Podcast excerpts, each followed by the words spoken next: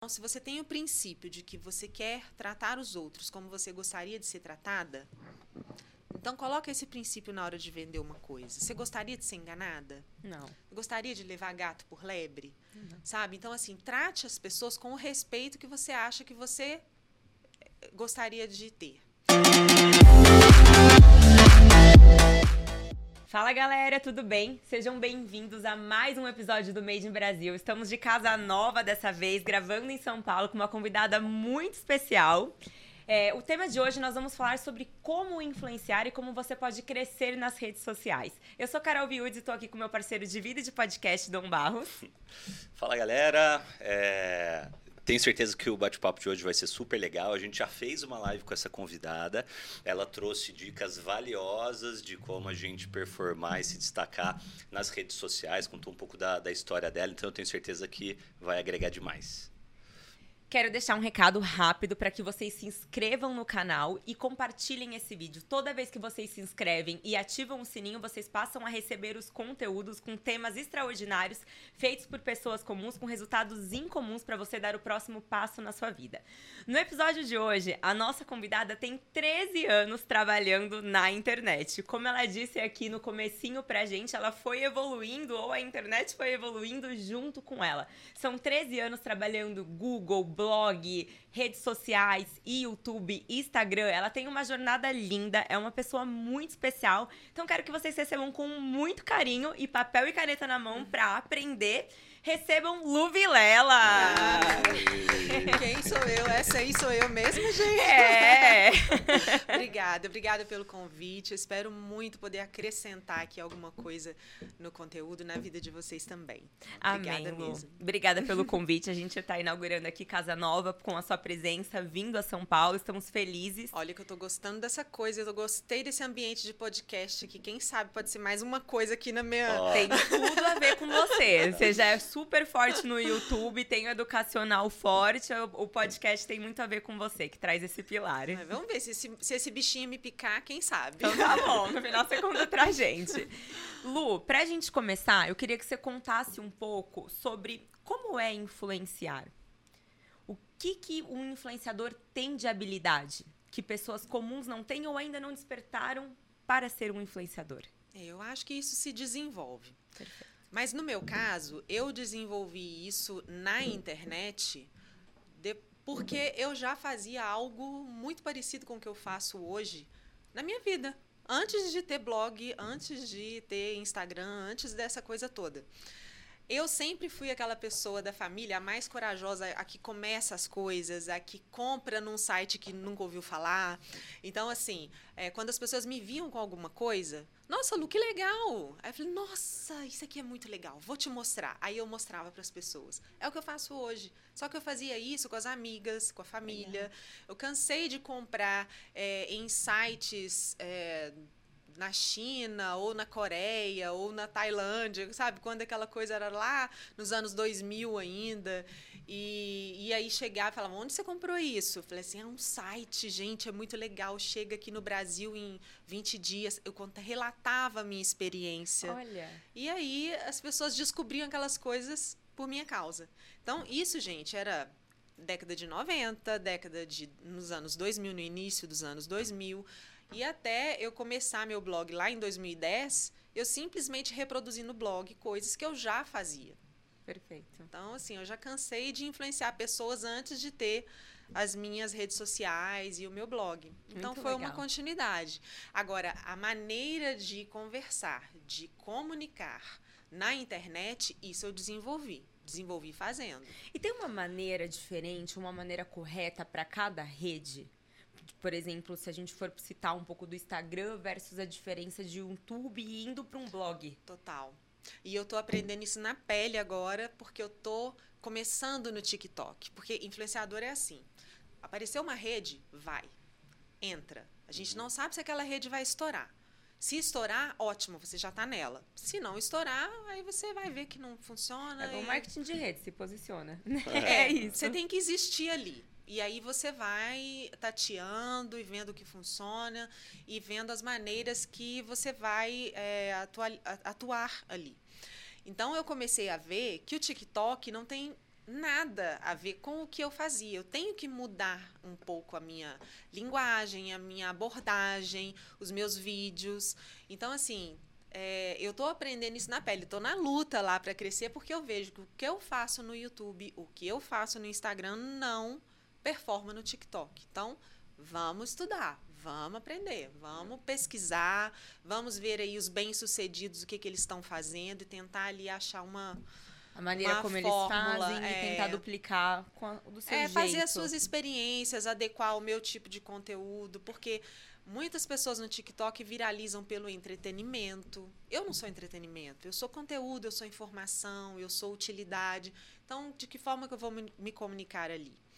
Então, de, isso eu já descobri no YouTube, já descobri no Instagram, agora eu vou descobrir no TikTok. Então, como a sua pergunta estava falando, né, as diferenças realmente tem muita diferença e você vai descobrindo fazendo.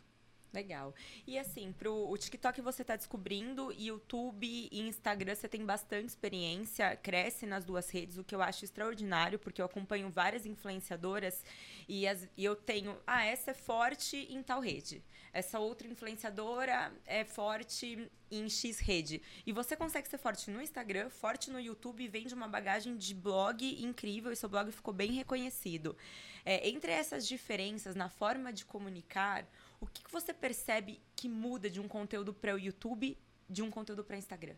Quando você vai falar de um mesmo vídeo, vai falar do Made in Brasil no YouTube versus no Instagram, por exemplo. Eu mudo a minha forma de me comunicar de acordo com a demanda do público daquela rede. Então, o público que acompanha o YouTube é um público que pede por mais detalhes, pede, pede por mais explicações.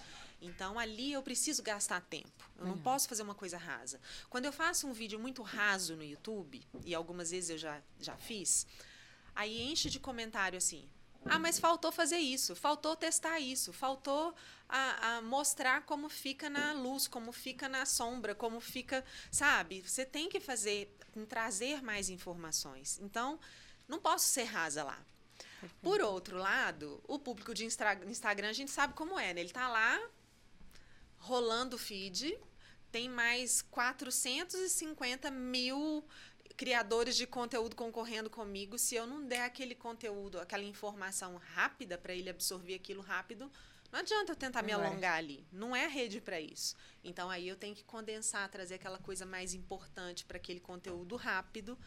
E aí eu deixo os detalhes para o YouTube, né? Ou eu falo, é, ah, gente, acabei de fazer resenha, tá lá no canal. Aí eu dou o endereço do canal, né, youtube.com.br Luvilela, Luciana Vilela, já tá aí, gente, para vocês. E vai estar na descrição do vídeo também, para Então vocês eu já vou acompanharem. passando. Então a gente tenta fazer essa teia de redes, né? A pessoa sabe que eu estou ali, gostou, quer um algo mais, eu já direciono para outra rede onde ela vai ter esse algo mais.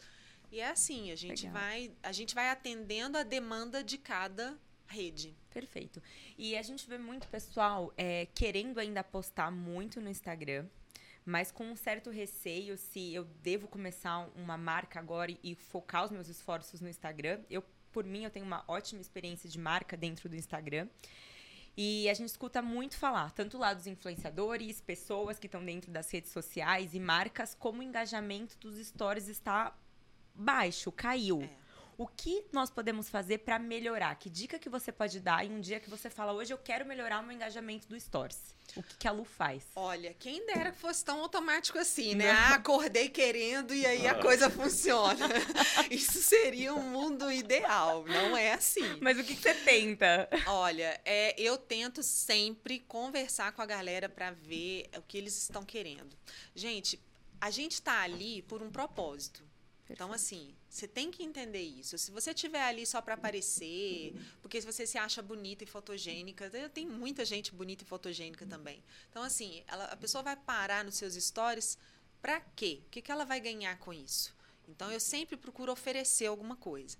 Então, no dia que eu estou vendo que tá muito abaixo do que eu gostaria, eu começo a trazer informações relevantes, importantes, coisas diferentes. Então, em vez de ficar só postando uma foto bonitinha da minha comida, ou então, ah, comprei essa roupa nova, não. O que, que eu posso acrescentar? Né? Se a pessoa parar 15 segundos para me ver aqui, o que, que eu posso acrescentar? Uma, formação, uma informação bacana. Uma coisa que ela ainda não. Ela pode ainda não ter visto. Então eu vou para um conteúdo mesmo, sabe? De. Ou de repente não estou trabalhando, não estou perto dos meus creminhos, das minhas coisas, mas estou fazendo uma receita legal. Esses dias, gente, eu mostrei um ovo no micro-ondas. Eu que vi um, esse ovo. Um monte de gente não conhecia. Eu falei, como assim? Eu mostrei rapidamente, assim, porque eu gosto de mostrar, às vezes, o início do meu dia, para mostrar que é igual de todo mundo, que eu tomo meu café igual todo mundo. E aí todo mundo falou assim: Ué, como é que você fez esse ovo? Todo mundo achou legal. Aí eu passei a receita pela demanda. Aquilo ali chamou a atenção e aí eu ensinei rapidamente, em 40 segundos, como fazia. É é especial essa passagem do ovo, porque eu vi esses stories também. E assim, vou te falar de quem tava do outro lado assistindo. Pra galera entender, a Lu acordou pela manhã e ela postou um ovo, um ovo que ela fez pra tomar o café da manhã e o ovo viralizou, todo mundo queria saber a receita do ovo. Mas olhando do lado de espectadora, vamos dizer assim, você começou esses stories colocando, abrindo um ovo e colocando água. É. Ali, eu acho que já Todo mundo é. isso, bagunça a nossa mente. Como assim ela tá colocando água no ovo? E, e depois vira um café da manhã bonito. É. Isso foi pensado ou realmente era a sua forma de fazer ovo e foi natural? Foi, foi totalmente natural. Eu faço aquilo ali todo dia. Eu nunca ia pensar. Aí começou a chover direct assim: que ovo é esse? Aí o povo, água? Vinagre? Como assim? É um ovo pochê, viu, gente? Tem nada demais no ovo, não. Eu Não sou nenhuma expert na cozinha. Mas era um ovo que, pra mim, era super. Quem me ensinou foi minha filha. A minha Olha, filha mais olha. velha, a Laura. Ela aprendeu na internet, ela sabe que eu gosto de comer ovo de manhã. E eu sempre faço ou ovo mexido, eu vario, ovo cozido e tal. E ela me ensinou esse, ele é super prático, em um minuto fica pronto. Aí, impressionante. Por isso é que é importante você ver a demanda. Você faz uma coisa, vai no direct. Vê a reação das pessoas. Fez um, um, com um grupo de stories. Vai a reação das pessoas. Vê se aquilo ali agradou, gerou curiosidade, pergunta, dúvida, e aí você vai respondendo. Vai ter coisa que vai morrer ali. Aí você fala assim, ou eu não fiz no dia certo, ou eu não, não abordei de uma maneira interessante. Você pode até tentar de novo. Mas assim, na hora que você vê, um, dois, três, quatro, cinco, começa a rolar o direct, tem um monte de gente falando, olha, Teve Vai ali. relevância no assunto. tem alguma coisa. É. Interessante. Porque às vezes vem de onde você menos espera. Eu não esperava, foi uma surpresa. eu, eu vi essa história. E Lu, é, na parte a gente falou aqui sobre alcance. Agora, para seguidores. Às vezes a gente começa um Instagram, uma outra rede social, o YouTube é difícil pra caramba converter em inscritos. A gente assiste tantos vídeos e pra parar pra se inscrever, né, galera? se inscrevam pra ajudar aí a gente. É mais difícil. É, que dica que você pode dar, assim, se a Lu hoje fosse começar um novo canal no YouTube ou um, um novo Instagram? Como que você trabalharia para conseguir inscritos e seguidores? Olha, você está me fazendo uma pergunta difícil, porque como eu comecei o meu YouTube depois do blog, eu usei o blog como um para alavancar mesmo o YouTube. Seu público vinha de lá. Vinha de lá, porque eu colocava os vídeos dentro dos posts. E os meus, Legal. post, meus posts já tinham uma certa relevância no Google e já eram encontrados. E aí a pessoa lia os- o post e o meu vídeo estava lá dentro. Então acabou, foi, foi, é, foi uma consequência do blog. E aí os dois foram caminhando juntos. Hoje o YouTube já está até maior em alcance, em tudo, em resultado, do que o blog, porque a gente acaba, né, é, a gente acaba focando mesmo em mais alguma coisa. Então, é uma pergunta difícil, porque como eu não passei por isso, eu não sei se existe hoje alguma fórmula, sem falar que os algoritmos vão mudando, né? As, os diversos canais, quando eu comecei, por exemplo, em- o meu YouTube é de 2012, o blog foi 2010 e o YouTube 2012. É, não tinha podcast, por exemplo. Talvez hoje eu começaria por um podcast, que a gente vê que é uma fórmula que está dando super certo, tem tudo para prender a atenção das pessoas. Então, eu acho que tudo vai, vai variar de, de fase, de época. Legal. Tem o que está em alta no momento. Quando eu comecei, era muito tutorial de maquiagem. Então, quem começava naquela época tinha altas chances de se dar bem com tutorial. Hoje, se alguém for começar com tutorial, vai ter um monte de gente que já começou e já tem um conteúdo fantástico. É verdade. Então, você tem que ver o que está em alta hoje, o que, que, tá, o que, que as pessoas buscam hoje. Gente, quem trabalha com a internet não tem nada de diferente de, de você, da forma como você vê a sua vida. A minha mãe fala uma, uma frase muito interessante, que é: quem não vive para servir não serve para viver. Você serve para quê? Uma pessoa para para te escutar ela, e vai ser sua amiga. Você acrescenta o que na vida dela? Então, tente acrescentar alguma coisa na vida da pessoa com seu conteúdo, uma informação. Se você cozinha bem, passa a receita das coisas que você faz. Se você olha para você, olha o que que você, as pessoas gostam de conversar sobre o quê? Ah, você a, a forma como você cuida da sua casa. Tem tanta gente aí com o perfil de organização. Verdade. Eu sou uma pessoa que precisa muito disso. Então, assim, eu pararia num canal de uma pessoa para aprender a me organizar. Veja o que você é boa, no que você é capaz de servir as, as pessoas e acrescentar alguma coisa na vida delas e foca naquilo. Porque se você, se você tem uma utilidade, se você. Eu até comentei, fiz, falei para vocês no, na nossa live no Instagram, né? Você não para em frente a uma vitrine vazia. Verdade. Se aquilo ali te chama a atenção, você vai parar. Aí você vai querer entrar na loja, você vai se interessar. Então, se você se Legal. mostra, se o seu conteúdo é uma vitrine bacana, cheia de coisa interessante, a pessoa vai parar, vai prestar atenção, vai entrar, vai consumir seu conteúdo, consumir as coisas que você indica. É, tudo é consequência. Legal. O, uma venda pela internet, ela nunca vem sozinha, ela é sempre consequência de um processo. Isso é interessante, Lu, falar um pouco sobre vendas também dentro da internet. A forma como você apresenta um produto, você envolve o seu seguidor para que ele queira saber mais detalhes. Você conseguiu conquistar um público que está bastante interessado pelo conteúdo informativo. Então, duas perguntas: como atrair o público certo?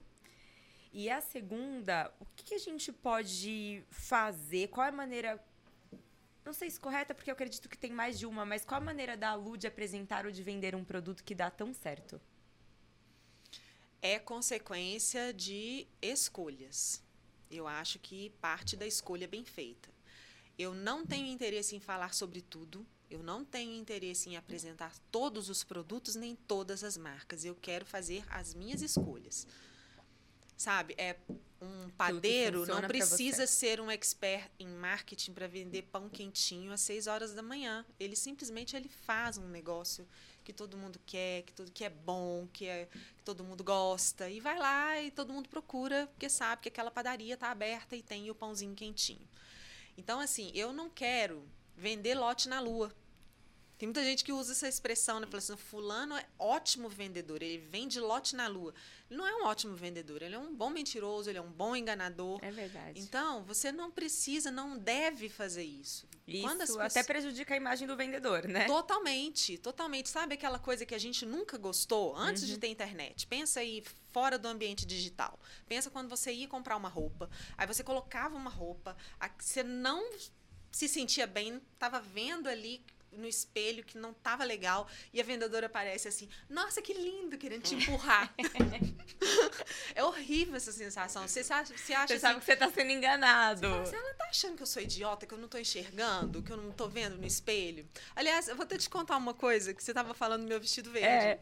Vou te explicar, vou te contar uma história sobre como eu descobri que o verde é sua cor. É, dá certo para mim. É uma uhum. das cores que dão certo para mim. Eu sou uma negação em essa coisa de coloração pessoal, não entendo nada disso. Vejo aqueles vídeos das moças colocando cores assim, e eu fico assim, gente, eu não estou entendendo nada. ok, não sou essa pessoa. E eu sempre gostei da cor azul nos outros, assim. Às vezes eu vejo uma roupa azul, aquele azul bebê, um Sei, azul bonito. Tiffany. Uhum. Eu acho lindo. Um dia eu fui comprar um. Eu tinha visto, peguei para experimentar uma roupa que era mais ou menos esse azul. Tipo aquele azul Tiffany mesmo. E eu olhei, na hora que me vi, eu já estava ruiva. Não ornou comigo. Mas uma pena, porque eu achei a roupa linda. A vendedora olhou para mim e falou assim: não tá legal. Olha, sincera. Aí ela olhou para mim e falou assim: Eu vou pegar uma coisa aqui que eu acho que tem tudo a ver com você. Não sei se ela entendia do assunto, só, só viu em mim ou se ela já era uma expert. Mas comigo ela foi. E ela pegou um vestido que era um verde bandeira, não é igual esse aqui, mas muito parecido. Gente, sabe Te quando acendeu. me acendeu com o cabelo ruivo, com tudo. E não era mais caro, pelo contrário, ele era mais barato. Naquele dia, eu ainda levei mais coisa dela. Adorei o atendimento dela e voltei. Na, foi lá em Niterói. Olha. E, e aí voltei naquelas, naquela loja várias vezes. Eu virei cliente daquela loja. Ela não tentou me enganar. Ela não tentou falar assim, ai, leva, tá lindo, amiga. não, ela foi e atendeu. E ela, ela viu ali que aquela cor não estava batendo e foi naquilo que me servia. Esses dias a gente gravou um podcast com um especialista em vendas e ele comentou que uma das maiores qualidades de um grande vendedor é saber quando não vender.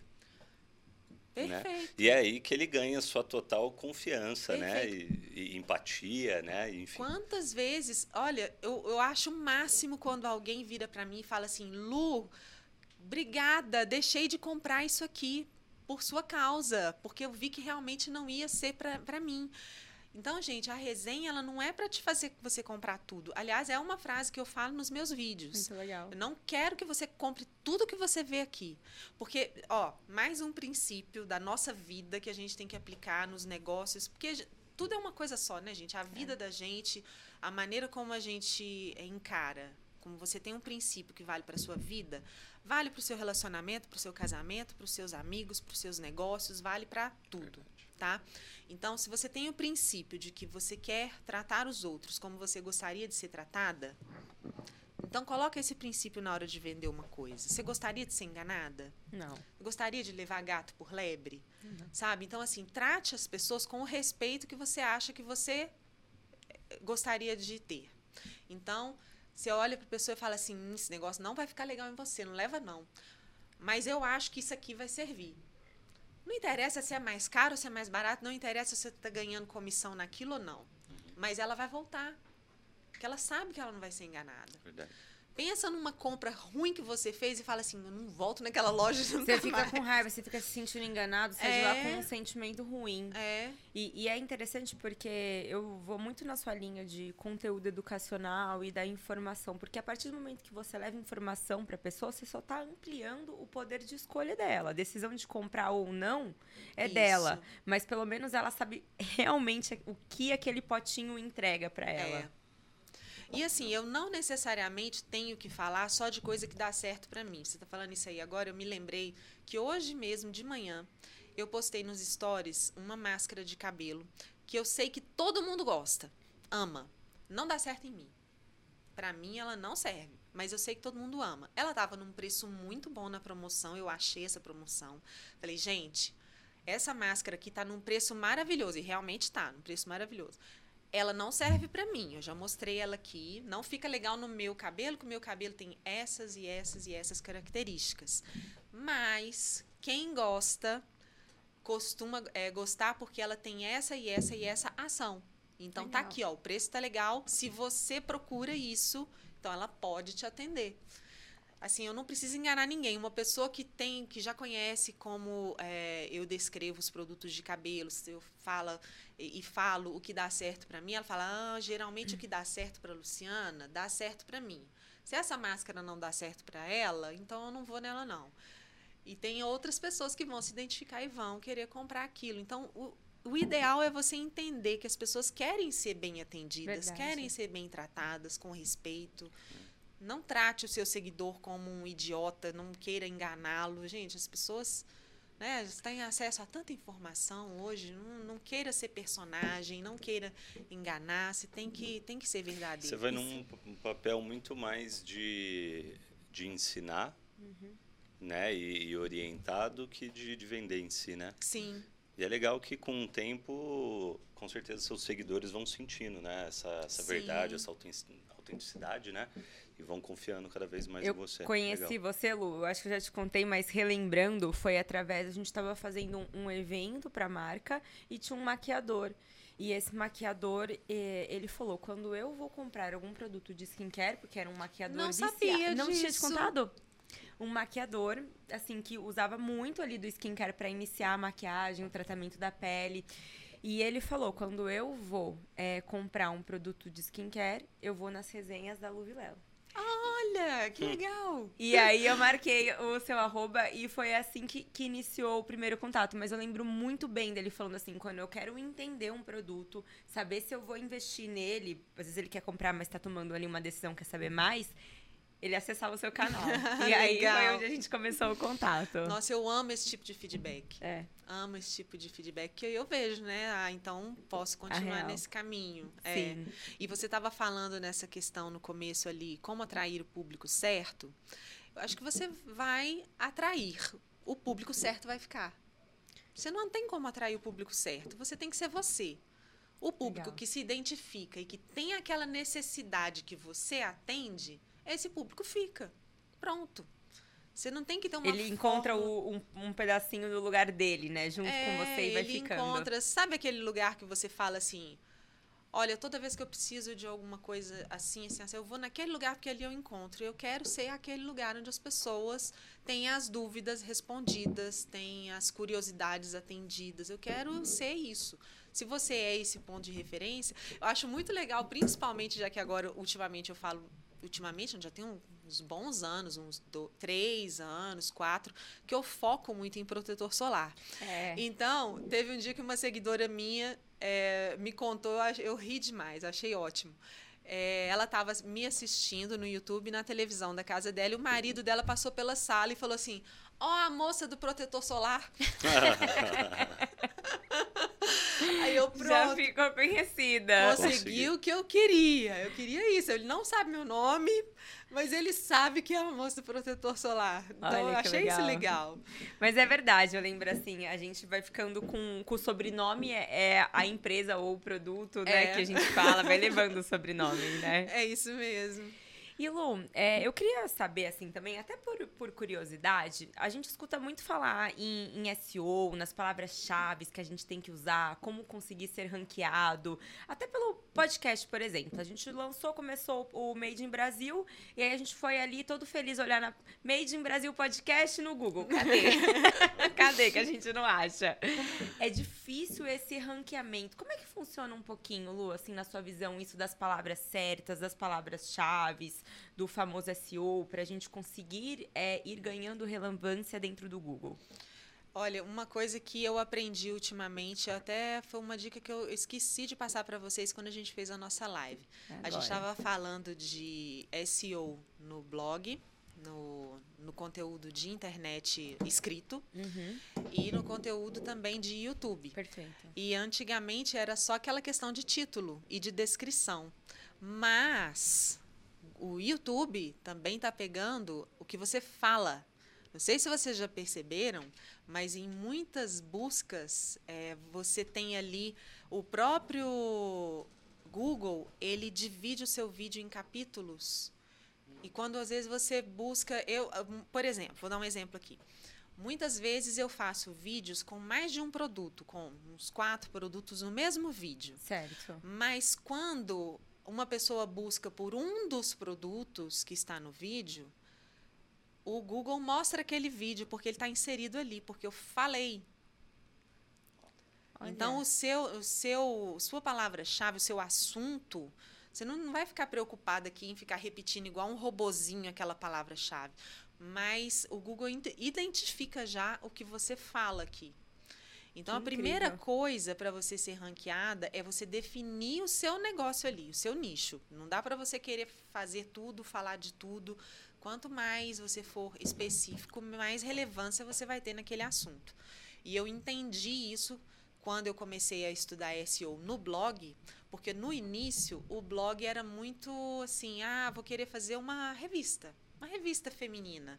Então eu vou dar receita, eu vou falar de cabelo, vou falar de compras, de sapato, de bolsa.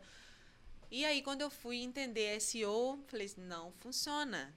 Porque é diferente daquela revista que a gente comprava, né? Que Cê, tinha um pouquinho de tudo, Vocês né? são muito novinhos ainda, vocês, não são da época de revista. eu assinava, eu assinava umas 10 revistas, eu era a louca das revistas. Legal. E eu gostava muito daquelas listas que eles faziam, sabe? É, 10 lugares para você visitar com o namorado, 10 coisas para fazer, eu adorava aquilo. Eu assinava quatro rodas. eu capricho.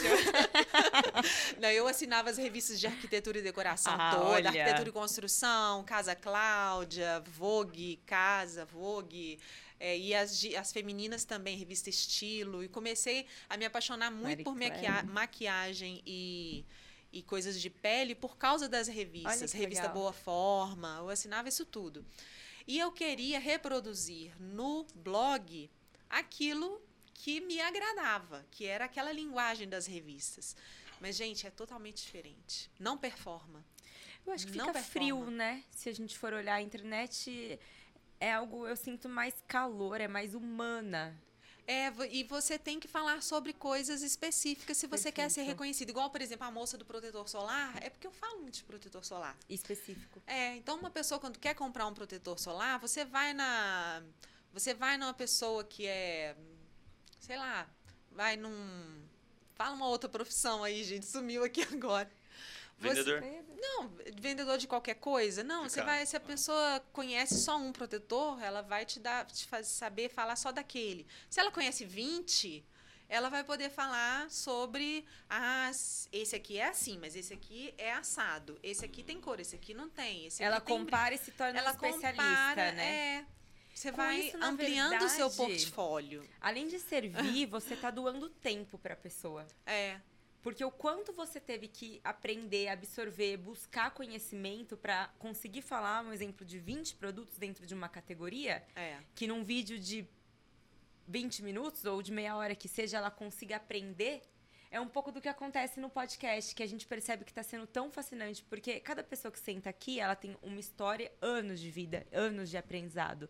E ela consegue sintetizar isso. Então, em uma hora, ela trazer tantos conhecimentos e insights que acho que as pessoas demorariam muito tempo para encontrar isso em livros. É, quanto tempo aquela pessoa levou para chegar àquela conclusão, né? Quantos é. altos e baixos, quantas tentativas e erros para ela poder chegar depois no final e falar assim, isso aqui deu certo, isso aqui não deu.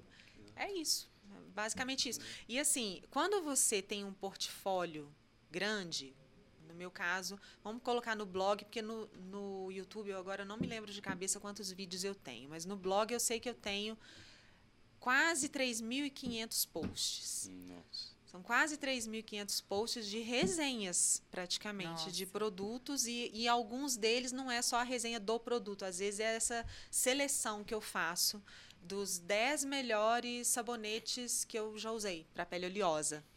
Foram coisas, eu usei um monte e aqueles 10 são os meus favoritos por algum motivo. Então, eu selecionei aquilo. Então, quantos eu usei para poder chegar ali? Legal.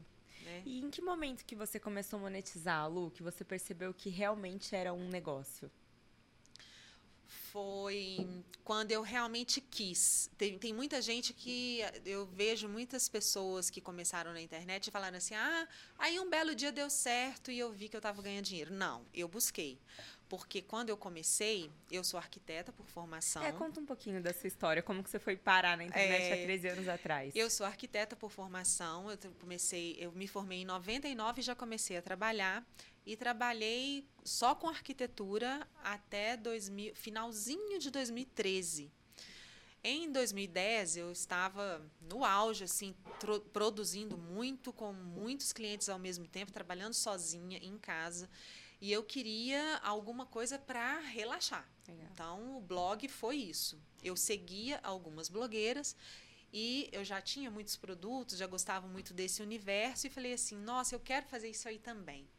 E aí eu quis começar o conteúdo exatamente para mostrar as coisas que eu tinha e já com esse sentido de ser útil, né? Se alguém quiser saber como é aquele produto, ela pode me procurar que ela vai ver ali que que aquele produto tem essa cor, esse sensorial, se tem cheiro, se não tem, quanto ele custa, onde eu comprei, se eu recomendo ou não, sempre com esse com essa ideia.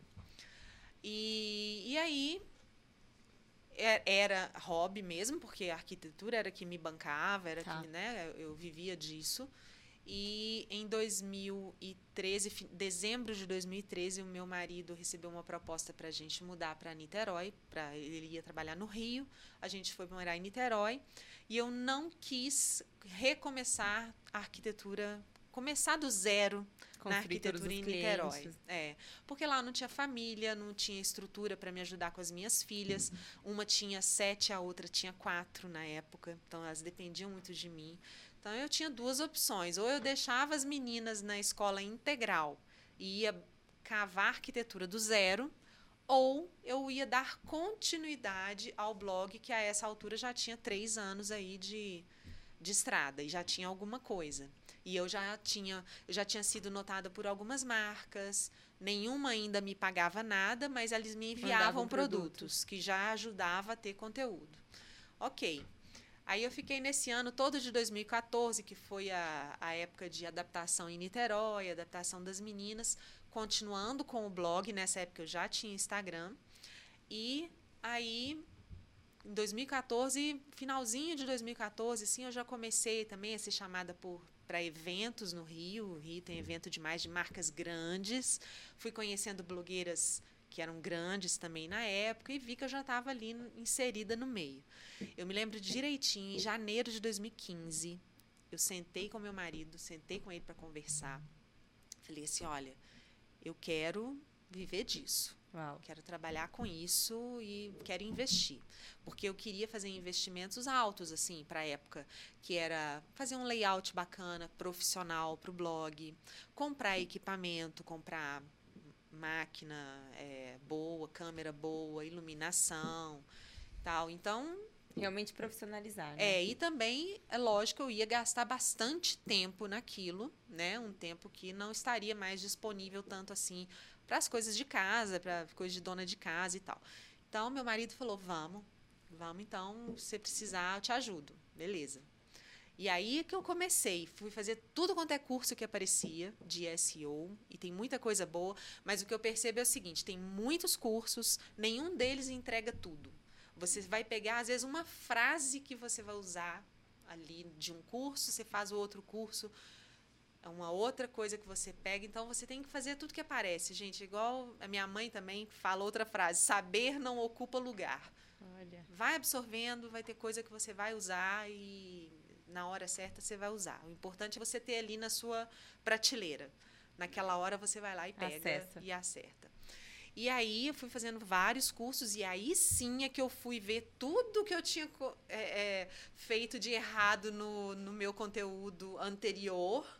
Fui consertando, voltei lá nos posts antigos do blog e fui aplicando as técnicas nos posts que eu já tinha e que tinham sido construídos da forma errada, né? Tava certo para mim, porque era a minha forma de falar, era a minha forma de comunicar, mas tecnicamente falando para SEO estava errado. Então eu estruturei meus posts, é, colocava umas fotos mais bacanas para aparecer no Google. E aí sim, aí eu fui consertando esse conteúdo anterior e a partir dali eu fui fazendo o conteúdo da maneira mais correta, de acordo com o que eu estava aprendendo. E aí sim os resultados foram potencializados. E Legal. nisso eu já estava com o YouTube também, né? Igual eu falei no começo, fui é, colocando tudo do YouTube no blog. E aí foi tudo andando junto. E foi, foi tranquilo pra você começar a gravar? Porque às vezes as pessoas têm medo da câmera, travam. Não, olha, tranquilo, até foi. Não, não era nada que eu travava, não. Mas hoje é que eu vejo como eu era travada antes, assim, sabe? Aí é que eu via, nossa, gente, que, que robô, que robô que é esse que tá falando aí? Eu vi que eu não era natural lá no começo. Mas eu acho isso natural, em tudo que você faz. Se É você, vê, se você se né? vê cinco anos depois, é normal que você fale assim, nossa, como eu era antes. É, isso é normal. Legal. Mas medo eu não tive, não. Eu, eu- gente, eu fui me descobrindo. Tudo que eu falo aqui, vocês têm sempre que levar em conta que vocês estão falando com uma pessoa muito empolgada com o que faz. E apaixonada. Amamos. Isso eu sou, sabe? Então, assim, eu gosto. Então, quando eu viro para vocês e falo assim, tem uma rede nova? Vai lá. Ah, TikTok, vamos aprender. Vai lá. Eu tô realmente querendo. Aquilo para mim não é assim, ah, não. Lá vou eu para uma nova rede. Não, eu Gente, tem uma Não rede é nova, céus, vamos né? É uma lá. nova oportunidade. Isso é uma, uma coisa que a gente sempre traz aquilo. É legal se você é, puder contar um pouquinho mais. A gente sempre fala aqui no Made in Brasil, nós trazemos convidados que são pessoas comuns que construíram resultados em comum, se dedicaram, estudaram, deram um, um próximo passo. O que, que a Lu tem de diferente, além dessa forma né, de enxergar com paixão o que você faz? Qual é a característica da Lu que faz ela realmente ter um resultado em comum acima da média? Eu acho que é uma coisa que desde a minha adolescência eu já percebi eu me destacava por causa disso, que é estudar muito. Estudar muito. É toda hora você vê que você não sabe é nada, que você tem muito para aprender ainda. Que legal. Então, assim, por exemplo, eu tenho duas filhas adolescentes, né? A Laura e a Isabela, uma está com 13 e outra com 16 anos. Elas estão no auge daquela fase da adolescência, de questionar por que, que elas estão aprendendo a fórmula de Bhaskara. Porque ela não vai usar que elas vão aquilo. usar isso? Onde que eu vou usar isso na minha vida? Por que, que eu preciso de saber isso assim, assim, que eu nunca vou usar? E eu falo assim. Conversem comigo daqui a uns 10 anos, 15 anos, ou então quando vocês estiverem na vida profissional de vocês. Você pode até não usar a fórmula de Bhaskara, mas assim, o- todo o processo do, aprendi- do aprendizado, tudo, você vai usar. Vai te servir para alguma coisa, sabe? Então, assim, estude tudo o que aparecer. Assista todos os filmes e documentários e biografias. Gente, você vai aprender. Então, assim, e nisso eu sou. Eu sou meio nerd com essas coisas. Legal Então, eu me interesso por um assunto, aí eu quero ler sobre aquilo, eu quero, sabe? Então, tudo. Então, por exemplo, fiz arquitetura, mas eu gostava muito de química. Gente, hoje, como eu uso química na minha Muito. vida, nas minhas, nas minhas resenhas? Como eu uso? E quando eu vejo tudo, tudo que eu vou pesquisar sobre um produto e vou falar sobre a formulação de um produto, eu lembro do que eu estudei em química lá atrás. Me serviu. Então, eu falo isso muito para as minhas filhas. Falei assim, olha eu, sua mãe era arquiteta e tá aí, ó, usando essas coisas de química e de biologia. Que nem imaginava. Não imaginava, mas serviu. Eu me lembro de um professor que eu tive e ele ele estava ensinando no comecinho da, da faculdade de arquitetura. A gente tem uma matéria que é geometria descritiva. E tem uma parada muito sinistra lá, que é você é, é, entender a épura, que é uma. ah, Quem for arquiteto aí vai lembrar. Vai. Bom, é uma parte da ge- geometria descritiva que você precisa para desenvolver seu raciocínio. E ele explicou de uma forma, uma forma muito interessante, todo mundo entende. Você pega um jogador de vôlei, jogador de futebol.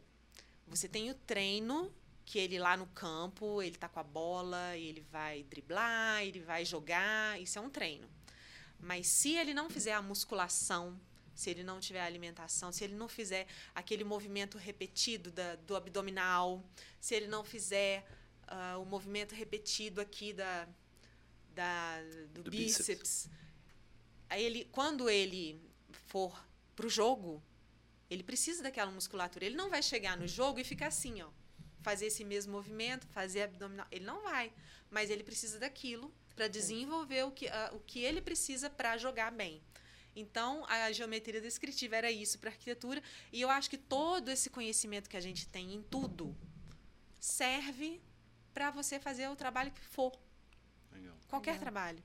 Então, assim, ah, você estudou história, você estudou um monte de coisa, mas escuta o que o eu estou falando, gente. Você vai usar isso para alguma coisa lá na frente. Às Isso é vezes, para ter um relacionamento legal com uma pessoa bacana que vai, sabe, que vai te acrescentar muita coisa lá na frente, ah, que vai ser aquele assunto que vai te ligar a ela. Pode saber, alguma hora você vai usar isso. Muito legal. Então, Ô. nerd eu sou. Legal. É, ô Lu, aqueles três primeiros anos do, do blog, é, você falou que você ainda não tinha fechado nenhum contrato, Não. né? Você ainda não. é, e você estava ok? Você, nesse período, você, além de estar fazendo porque você gostava, é, você estava buscando e ainda não tinha conseguido? Ou você nem estava buscando? Não, estava buscando, porque eu Não? estava realmente focada na arquitetura na Ah, época. tá. Então era Tá. meu. Era de onde eu tirava mesmo. Tá. eh, minhas finanças todas eram girava tudo em torno de arquitetura e eu não realmente não não tinha isso. Tá. Mas a partir do momento em que eu busquei, aí sim, aí o meu foco foi, eu quero trabalhar com isso. Tá. Aí eu conto que foi a partir de 2015, quando eu dei o start ali naquela minha conversa com o meu marido, Uhum. que eu sentei com ele, falei, ah, agora eu vou investir, que aí eu tive que desembolsar mesmo para os equipamentos, para o layout do blog, para aquela coisa mais profissional. Uhum. Aí sim eu conto a partir de 2015. Tá. E, Daí para frente, eu conto também foi na virada de 2019 para 2020 é que eu já estava fechando contratos, que eu já tinha uma renda bacana tanto do Google, do, Uhum. do blog quanto do YouTube, que aí é do AdSense, ah, tá. né? Então assim, aí sim, Tá. de 2019 para 2020 é que eu comecei aquela fase de falar assim, ó, agora cheguei no objetivo e aí fui desenvolvendo. Tá, então foram mais ou menos quatro anos aí É, de construção. Quase cinco, quase. Legal. É. Olha, eu acho muito difícil é, você falar para as pessoas que você vai ter ganhos muito rápidos na internet. Eu acho que isso acontece sim. Acontece sim. Mas eu não acho que isso é uma coisa que você pode colocar assim como uma promessa, como uma regra para todo mundo. Não é uma fórmula, é mais sorte, Não né? é, porque principalmente se você está falando dessa questão aí de busca e tudo mais, você precisa ter uma, uma bagagem, uma relevância. E isso não constrói da noite para o dia, a não ser que você contrate muita gente para trabalhar para você. É verdade. Mas quando você começa, se você não tem aquele capital para você investir, ter um monte de gente fazendo um monte de coisa para você e você está sozinho, aí você tem que contar com o fator tempo Tá. para construir. Tá, legal. É, tem uma pergunta que eu quero fazer. Quer dizer? Para mim é, é novo, né? Tá, tá me expondo mais aí na, na internet, principalmente agora com com o Made in Brasil. Eu fazia alguns vídeos ali, lá em torno de 2019, 2020, mas é porque eu tinha um público que trabalhava comigo, né, no marketing de, de relacionamento, em vendas diretas, esse pessoal me acompanhava, então eu gerava conteúdo muito direcionado para eles. Ah, e, e muita coisa ali de, de, de informação, de ensinamentos, de como vender melhor e etc. É, agora que a gente está gerando esse conteúdo através do Made in Brasil, ah, eu fiquei impressionado com a quantidade de haters que existe na internet. Assim, impressionado como. E, e eu acho que não foi nem muito direcionado a mim. A gente teve um ou outro vídeo ali que deu uma bombada. E algumas pessoas simplesmente apareciam e assim xingava como se fosse o pior inimigo, um cara que estava ali Parece que é gravando pessoal, né? é, assim, né? Eu penso, meu Deus, de onde que saiu todo esse ódio, né?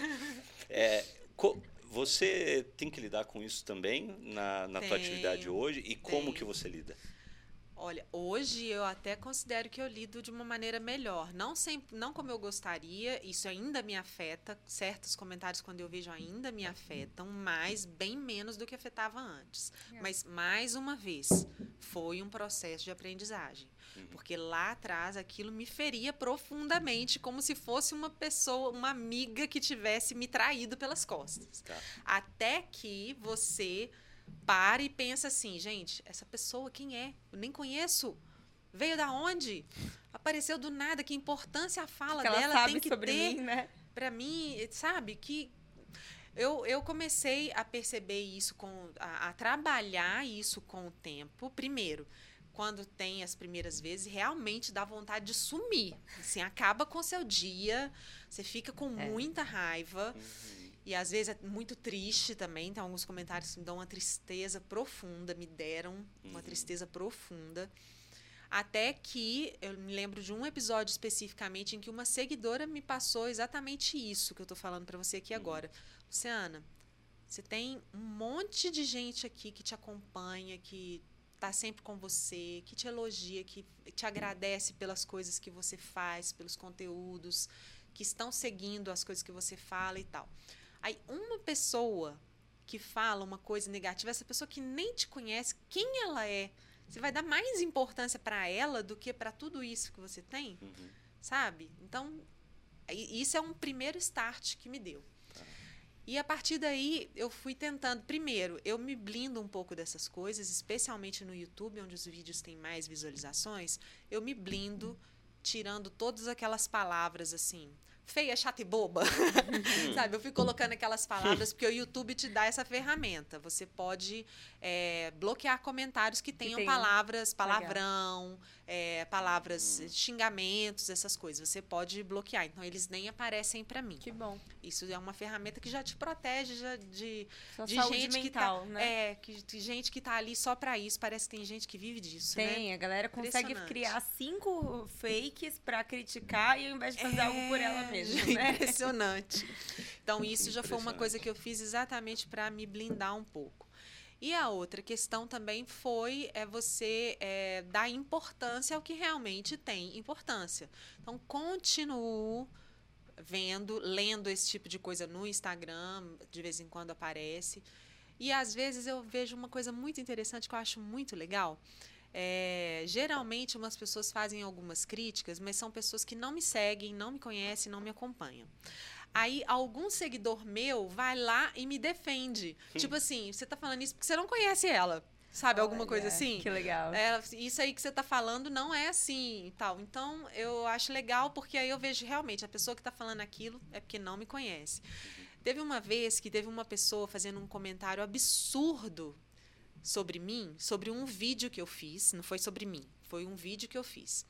É, ela fez um. Acho que foi uns stories falando assim como que essa blogueira fala um absurdo desse e tal? E eu falei assim, gente, eu não falei isso não.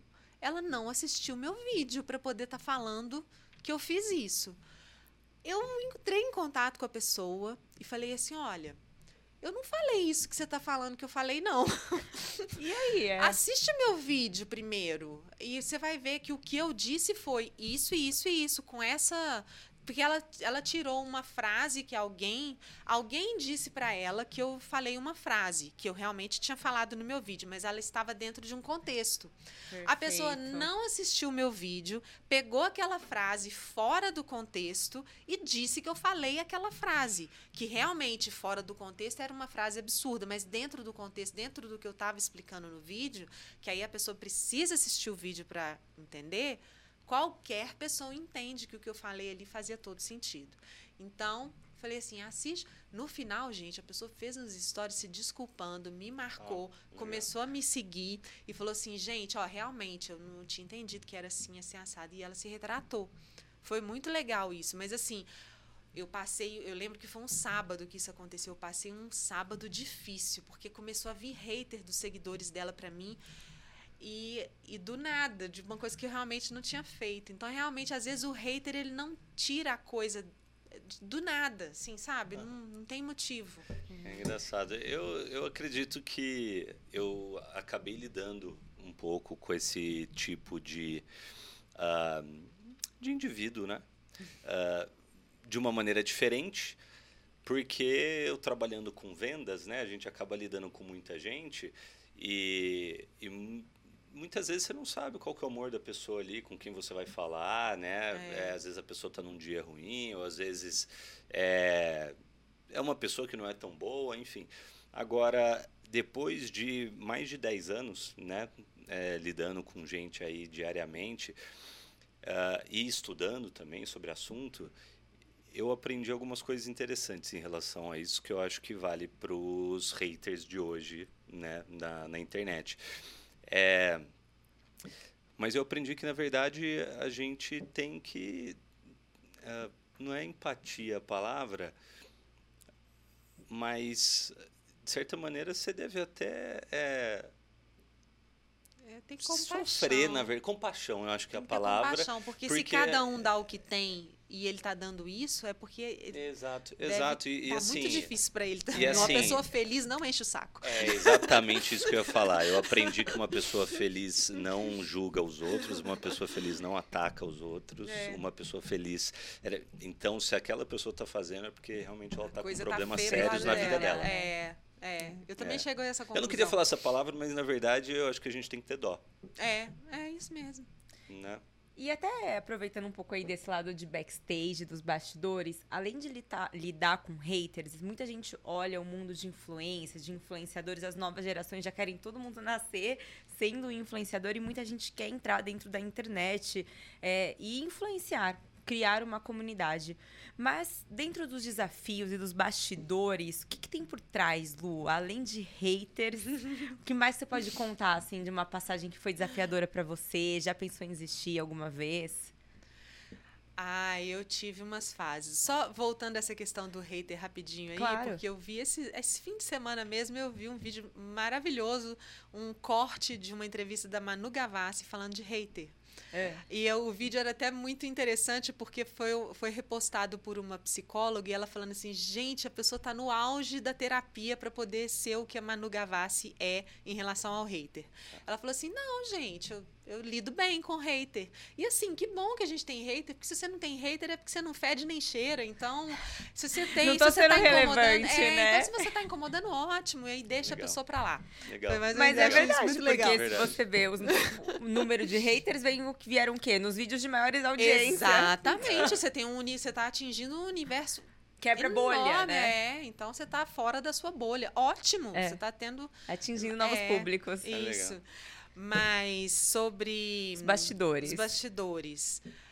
Olha, gente, tem muita coisa que eu não posso contar porque eu não tenho advogado suficiente. Mas assim, é, tem hora que a gente. é, você tem muita bolada nas costas de, de pessoas que às vezes você não espera, isso é Tá. normal. Mas, gente, isso não é só no mundo de influenciadores, Tudo. não. Isso tem tudo.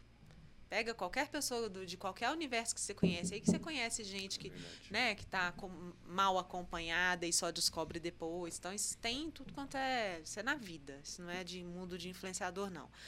Mas eu, às vezes, eu ficava muito, muito arrasada quando eu estava lá em Niterói ainda e que o meu blog, eu já estava trabalhando para ter resultados. Porque enquanto você não tem o objetivo de ter resultado e não tem, ok, aquilo não está te frustrando. Uhum. Mas a partir do momento que você tá batalhando ali para crescer e que você tá com aquele negócio e vê e ainda não vê o resultado e vê um monte de gente, eu me lembro de uma marca uma vez que lá em Niterói ela fez um evento muito bacana, chamou todas as blogueiras de Niterói. O evento foi lá num hotel no Rio, super bacana e tal.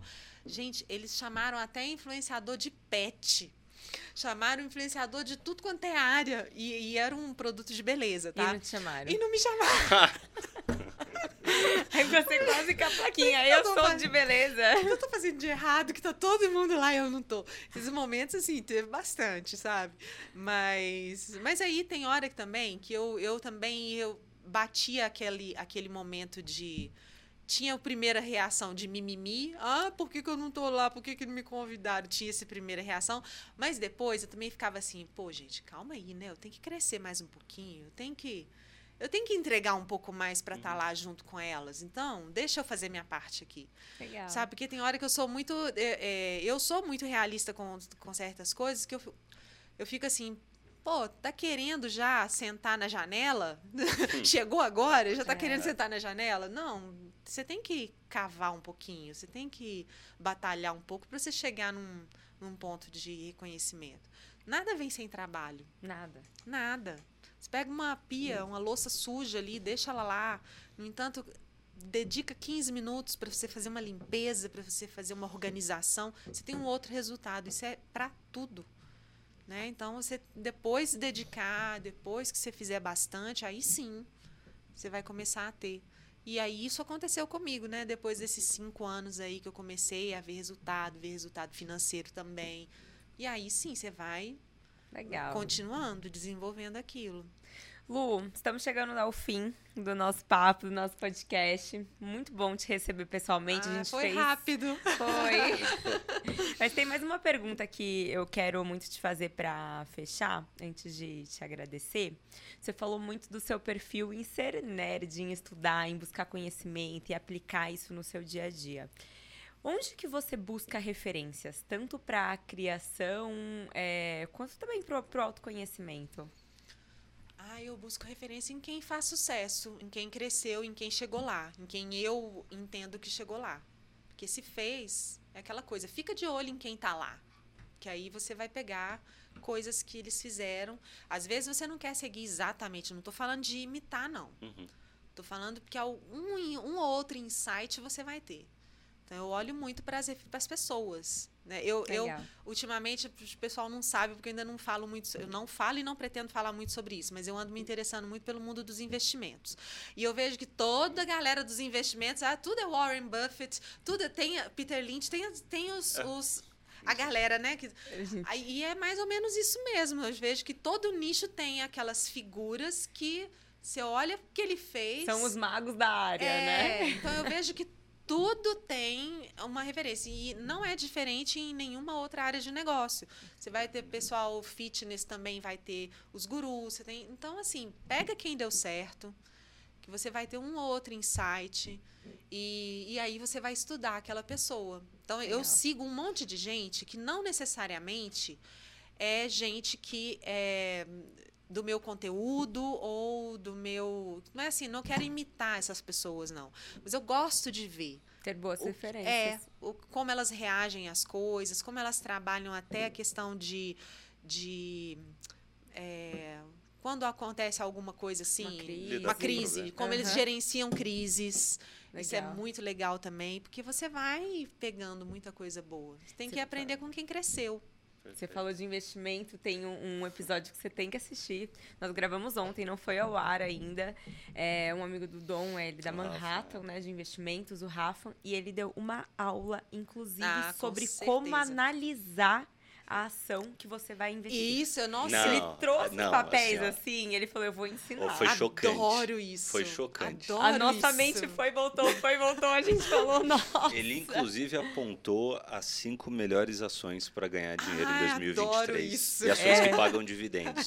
E para você ter noção desse, dos números dele, nos últimos seis anos, ele conseguiu mais de mil por cento de rendimento. Gente. Contra, contra 90% da Bolsa, aqui no Brasil, em seis anos, ele fez mais de 10 vezes o que a Bolsa fez. Cara, Louco, já... né? Não, ele é. Não, gente, assim, ó, divulga isso amanhã, por é, favor. edita logo, edita foi logo e publica. com você tem tão, tanto conteúdo legal, tanta gente bacana vindo, que a gente falou, um episódio só por semana não tá dando. A gente vai ter que é. acelerar, é. lançar dois, porque a gente quer trazer a galera. Não, ontem ouvir. quase que a gente decide vender tudo e investir com ele. Vamos viver de ele renda. Ele começou a falar, gente, ah, não, pera, nosso negócio Mas aqui, olha, ó, o mundo dos investimentos é uma ilustra muito bem uma coisa que é como eu sempre falo, né, gente? Tudo é, é, se repete, é. né? Você tem padrões que se repetem em várias áreas da sua vida. O mundo dos investimentos ilustra uma coisa é. que, que a gente estava falando muito aqui, a importância do estudo e tal. Geralmente é uma pessoa que fala assim: "Ah, eu quero investir". E aí chega do nada e investe de qualquer jeito sem estudar, sem fazer nada e perde tudo. Aí quem investe fala assim, investiu errado porque não estudou. Exato. Fez, não deu resultado porque não estudou. Uhum. Então, é, é, se você estudar, se você analisar direitinho, se você eh, entender os fundamentos da empresa e ir lá e falar assim, hum, isso aqui, isso aqui eu vou separar, não quero não, essa aqui eu quero, e uhum. pensar as coisas, tudo isso é com o quê? Com estudo. Do estudo. Verdade. Não. É, da mesma maneira que você falou da importância de sempre estudar, né? É. E ter mentores e tal. Ele falou a mesma coisa na área dele financeira, Quanto né? mais você estuda, mais você vê que você não sabe nada. É. Aí você, você pode saber que você está Então é porque você está indo no caminho certo. Se você está vendo que É você, igual a gente. A gente agora está nos algoritmos. A gente fica, meu Deus. Aí, igual você no, no começo do blog, aí corrige tudo. Isso. Aí ajusta, daí aprende algo novo. Isso. Mas é a constante evolução, né? É, e a gente vai trocando o pneu do carro com ele andando né? Andando. Porque não tem jeito. tem jeito de parar tudo. Às vezes eu é. queria, sabe, é, pegar meu blog hoje e lá atrás todos os posts, mas assim, não dá, né? Com não. tanta coisa aí para fazer e para desenvolver, não dá. Mas dá vontade, é. porque você otimiza um monte de coisa, conserta erros e tal. Verdade. Lu, obrigada. Muito bom o episódio aqui com você. Tá te vendo pessoalmente. Quero te agradecer pelo conteúdo imagina, que você um entregou. Prazer tá? Pelo nível de contribuição do servir aqui ah, com o Made in Brasil. Bom. Então, então, se eu servir para alguma coisa, foi ótimo. Missão cumprida. Com certeza.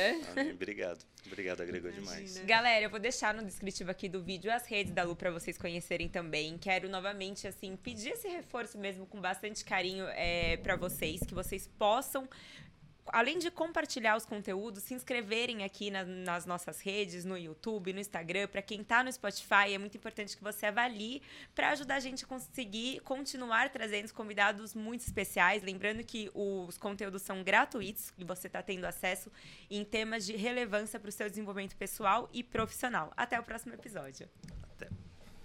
Aê.